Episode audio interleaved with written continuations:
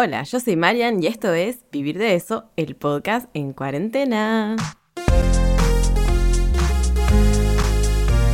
vivirdeeso.com.ar, cursos online para creatives y diseño web.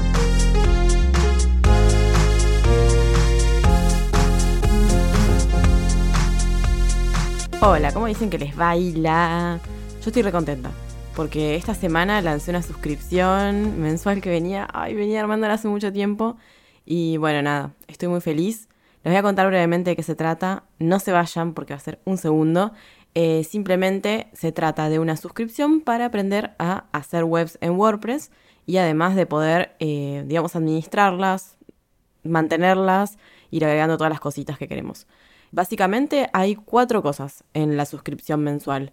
Hay eh, acceso a contenido de cursos online, que son obviamente sobre marketing y diseño web en WordPress. Hay un blog premium donde hago artículos sobre análisis y prueba de plugins y themes, recomendaciones, preguntas de los suscriptores y algunas cositas más. Eh, luego hay una parte de recursos donde hay tutoriales y herramientas adicionales que básicamente es todo lo que no, no entra ni en cursos ni en blog. Y por último, una sección de descargas donde están todos los themes y plugins que están incluidos en los cursos, eh, recursos y en el blog. Así que hay un montón de cosas. Todos los meses agrego un curso nuevo, dos posts del blog y tres recursos nuevos. Así que todos los meses va a haber cada vez más cositas para poder disfrutar eh, y aprender un montón de cosas. Y obviamente que la idea es que eh, puedan tener una vía de consulta, que puedan estar en contacto conmigo, así les puedo ayudar para todo lo que tengan que todas las dudas que tengan sobre WordPress y todos los problemas que les pueden llegar a surgir. Que quienes ya tienen WordPress ya saben cómo es la cuestión. Está bueno siempre tener a alguien del otro lado que esté ayudando y que esté por ahí tirando alguna data. Así que bueno, básicamente se trata de eso. Eh, sale 700 pesos por mes, 700 pesos argentinos y se pueden anotar en mi web vivirdeeso.com.ar. Estoy muy contenta porque ha tenido una buena repercusión y bueno, nada, la verdad que le puse mucho amor a esto, así que quería compartirlo con ustedes. En este episodio, dado que veníamos hablando un poco de web, y bueno, me parece que está bueno en la temática, quería hablar de, eh, del gran olvidado últimamente. Yo creo que en el último tiempo ha sido un gran olvidado eh, de las webs, que es el blog. Porque más allá de que utilizamos un montón los blogs, no somos, eh, en general yo veo que la gente que me rodea no es como muy blogger.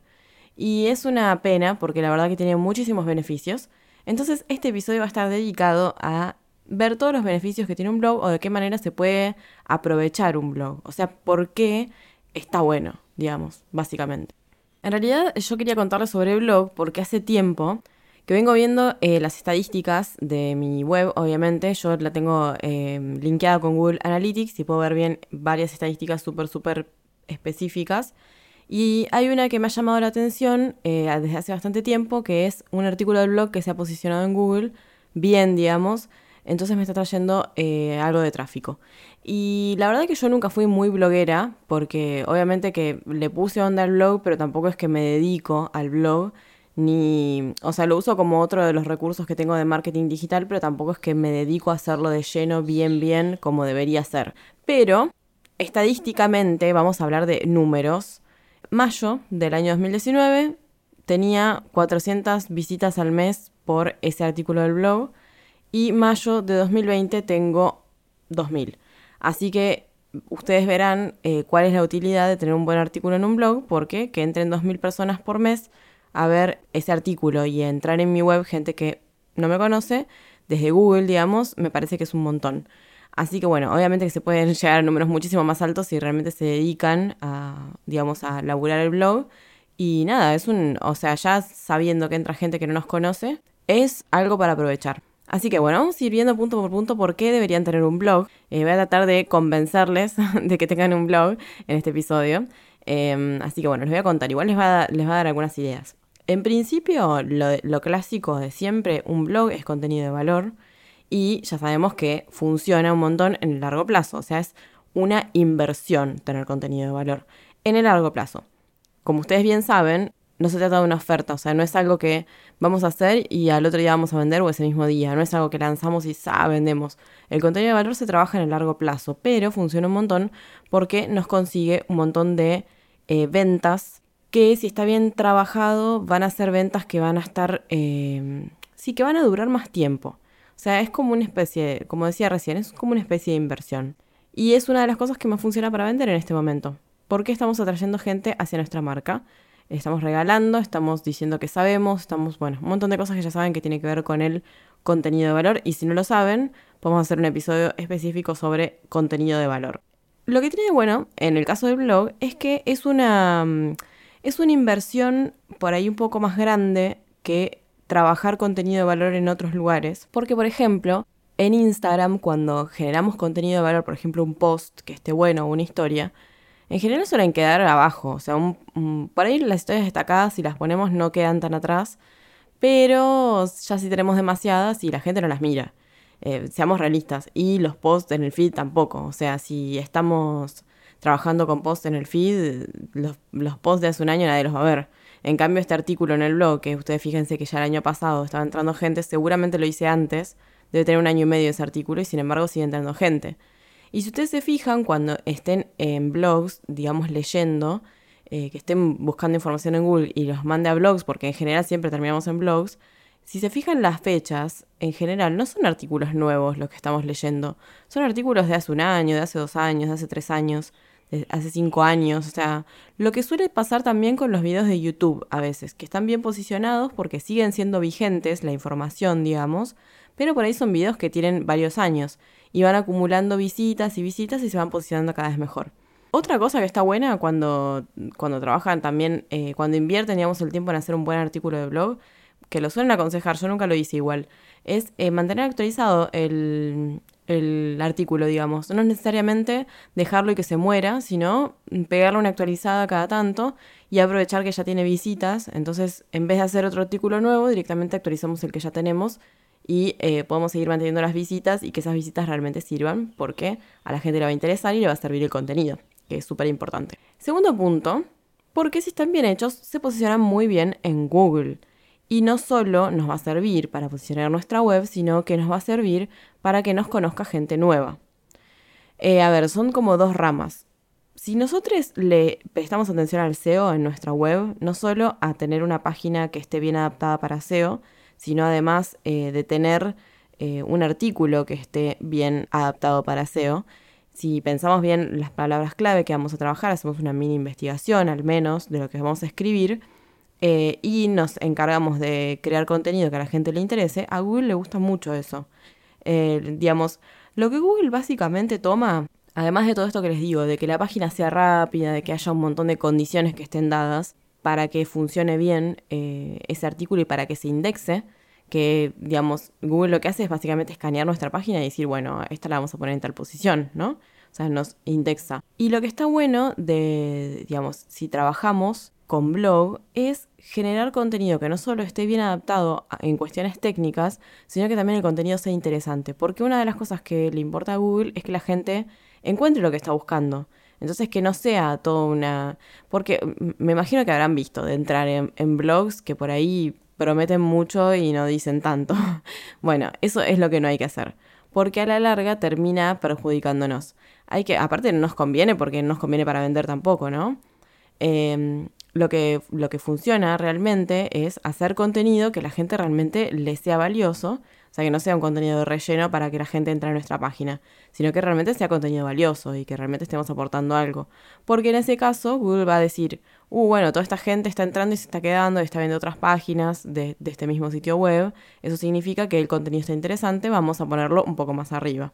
Y así es como vamos a ganarnos buenos puestos cuando la gente busque estas palabras clave que estamos eh, poniendo en nuestro artículo, ¿no?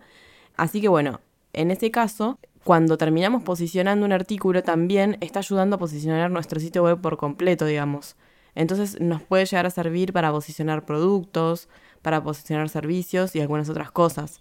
No solo para posicionar ese artículo del blog en particular. No sé si se entiende. Por ejemplo, en mi caso, yo antes buscaba vivir de eso y me aparecían un montón de cosas porque vivir de eso es eh, una expresión que se usa, digamos. En cambio, hoy buscas vivir de eso en Google y aparece primero mi web. Eso es porque lo laburo un montón, o sea, fue contenido que fui agregando, agregando, agregando, y se ve que en algún momento eso dio resultado. y además, bueno, la gente ha buscado vivir de eso y ha entrado desde ahí, entonces Google dijo, bueno, a esta gente le interesa que aparezca primero. Y por otro lado, es eh, mucho más barato invertir en un blog que invertir en eh, que nos busquen en redes sociales. Porque si ustedes se, fijan, los buscadores en redes sociales no trabajan de la misma manera. En general, para que nos encuentre gente en redes sociales, gente que no nos conoce, se tope con nosotros, por así decirlo, en las redes sociales así medio casualmente, no hay como mucha oferta de parte de Instagram o de Facebook de mostrar nuestro contenido a otras personas, salvo que paguemos, ¿no? Eh, se puede lograr haciendo acciones como tener alianzas o influencers o a sorteos, cosas así, o eh, pagar publicidad. Pero en general, así como orgánicamente, es muy difícil llegar a gente que no nos conoce. No es tan fácil como en Google. En cambio, Google directamente te posiciona y ahí ya está. Tenés un lugar ganado y la gente entra y te conoce. Entonces eso es lo que tiene de bueno porque en el momento de invertir en publicidad está buenísimo. Que además es directo, va directo a tu web, digamos. No pasa por una red social. Directamente todo el tráfico te va a entrar a la web y eso está muy, pero muy bueno. Por otro lado, obviamente que nos sirve para que la gente pueda conocer lo que hacemos, porque cuando entra en nuestro artículo del blog están ya interesadas en lo que estamos hablando, claramente, y por eso, digamos, pueden llegar a conocer el trabajo que hacemos. Por ahí, a mí me ha pasado, por ejemplo, de entrar en, buscando información a un blog, eh, lo leo, después otro día estoy buscando otra cosa y me aparece otro artículo de, de ese mismo blog y después, eh, ya la tercera, medio que reconozco un poco, me suena el, nombre del blog al menos. O sea, algo me, está resonando y ya me acuerdo del nombre. Ya eso es un paso. Este, y de ahí por ahí puedo llegar a investigar a ver si tiene algún servicio o lo que sea que me interesa. Y incluso puedo llegar a comprar algo. De hecho, lo, he hecho. He conocido, digamos, eh, cosas que he consumido, las he conocido a través de blogs. Por ejemplo, Tienda 9 lo conocí a través de blog. Entonces, eh, realmente es, digamos, por ahí es como les decía anteriormente, es contenido de valor, es algo que lleva tiempo, eh, pero bueno, cuanto antes empecemos mejor. y bueno, obviamente que como todo contenido de valor, eh, si queremos que la gente conozca lo que hacemos y les interese, tenemos que cuidar bien la temática del blog y tratar de hablar de cosas que vayan al grano y que tengan que ver con lo que hacemos. Si no, no nos va a servir para nada porque vamos a atraer gente que no tiene nada que ver con lo que estamos buscando. Así que obviamente hay que cuidar mucho la temática en eso. Por otro lado, podemos generar leads teniendo el pixel de Facebook o una suscripción al newsletter. Eh, los leads son básicamente personas que están interesadas o en la temática o potenciales clientes, podríamos decir. Eh, y la generación de lead es básicamente obtener algo como tener a esa persona eh, ubicada de alguna manera, ¿no? O sea, saber algo de esa persona. Identificar a esa persona, de alguna manera, no digo sabiendo nombre y apellido, pero tener alguna manera de contactarnos con esa persona y eso ya sería la generación de un lead. Y la manera de generar leads a través de artículos del blog, en general, son, varias, pero en general eh, son dos que les pueden llegar a servir mucho, sin tener tampoco que invertir un montón de guita. Eh, por un lado, la suscripción al newsletter, porque podemos ofrecer tanto que aparezca un pop-up, que es la típica, pero también podemos ofrecer algo a cambio, digamos, seguir eh, brindándoles contenido que tenga que ver con la temática para que se suscriban a nuestro newsletter y ahí ya tenemos un lead porque tenemos ganado un suscriptor o suscriptore de nuestro newsletter. Entonces ahí ya tenemos un punto más, una persona más a quien mandarles mails y capaz algún día nos llegue a comprar. Y por otro lado, em, el tema de Facebook, eh, del pixel de Facebook, nos sirve porque podemos digamos, más allá de que no pidamos de una el newsletter, si tenemos a la persona que está interesada en cierta temática, tranquilamente podemos hacer algunas publicidades eh, pagas, digamos, en Facebook o en Instagram, donde vamos a eh, estar em, orientándolo a las personas que visitaron, por ejemplo, ese artículo del blog en, los últimos dos meses. Entonces ahí ya, si podemos filtrar de esa manera, ya le estamos mostrando en redes sociales a esas personas algo que sabemos que les va a interesar que puede ser tanto directamente mandar una publicidad de venta de algo como simplemente una, no sé, contenido de valor, algo, algún descargable lo que sea. Y ahí ya podemos de esa manera ubicar a esas personas a través del pixel de Facebook. Que obviamente que si no saben nada de esto, tengo un curso, un mini curso de Facebook e Instagram Ads, si les interesa está en mi página. Bueno, eh, entonces, digamos, de esta manera podemos aprovechar las visitas a nuestro blog para poder generar leads y tener de alguna manera el contacto de esa persona, tanto para ofrecer un servicio como producto o como lo que estemos buscando.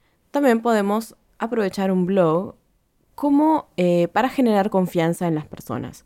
Eh, a veces no se trata simplemente de querer, digamos, captar gente nueva y venderles, como veníamos hablando hasta ahora, sino que también puede servir como para que la misma comunidad que tenemos tenga más confianza en nosotros y tal vez en algún momento nos contrate para nuestros servicios o que compre nuestros infoproductos.